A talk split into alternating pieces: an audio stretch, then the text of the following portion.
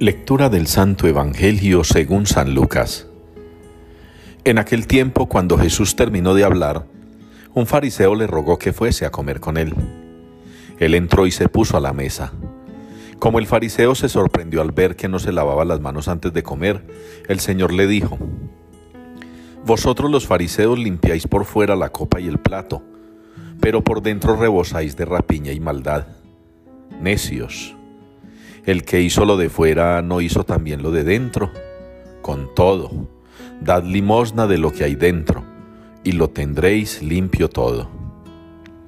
Palabra del Señor. El cielo proclama la gloria de Dios. Es la respuesta que nos une hoy en la liturgia al Salmo 18. El cielo proclama la gloria de Dios. Y cuando repito esas palabras del salmista, no puedo dejar de pensar en todos esos hombres y mujeres que estén o no inscritos en el libro de los santos, de esos que celebramos la misa cada día.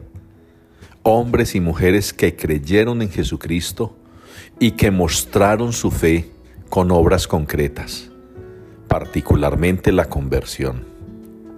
Habrá santos de los que hemos recibido ejemplo de valentía, de fortaleza, de perseverancia, Habrá santos de los que sabemos que escribieron muy lindo, que otros predicaban muy hermoso. Sabemos de santos que fueron muy caritativos, muy generosos. Sabemos de santos y santas que dedicaron al Señor su virginidad. Sabemos de quienes incluso entregaron la vida por defender la fe católica, la Sagrada Comunión, por defender a Jesucristo el Señor, por defender a la Iglesia inclusive también por defender esa castidad, esa virginidad. Conocemos santos y santas que se han entregado al servicio de los hermanos. Conocemos santos y santas alrededor nuestro y lejos de nosotros. Puede haber en nuestras familias hombres y mujeres que ahora están en el cielo porque fueron realmente santos.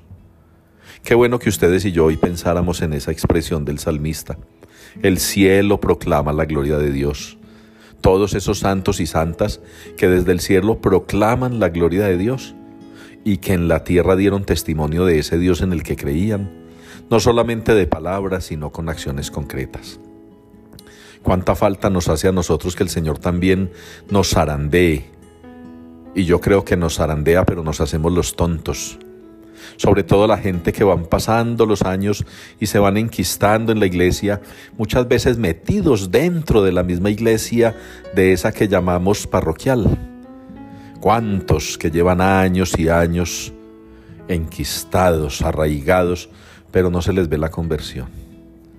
Hablaba en estos días con alguien de un grupo parroquial que se quejaba precisamente de eso.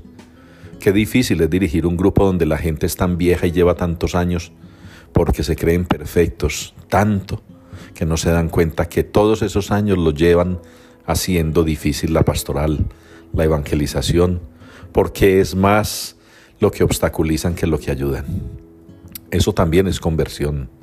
Darse cuenta cuando yo soy obstáculo, cuando yo soy piedra en el camino, cuando yo soy un bulto que en vez de ayudar a otros les hago más pesada la carga. Invitemos hoy al Señor a nuestra vida.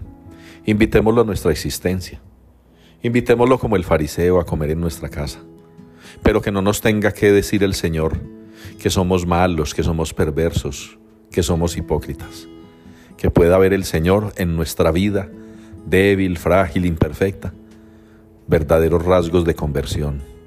Porque nadie es perfecto, pero el que cree en el Señor puede alcanzar un nivel de perfección al cual se llama santidad, esa de la que nos han enseñado quienes ahora desde el cielo proclaman la gloria de Dios.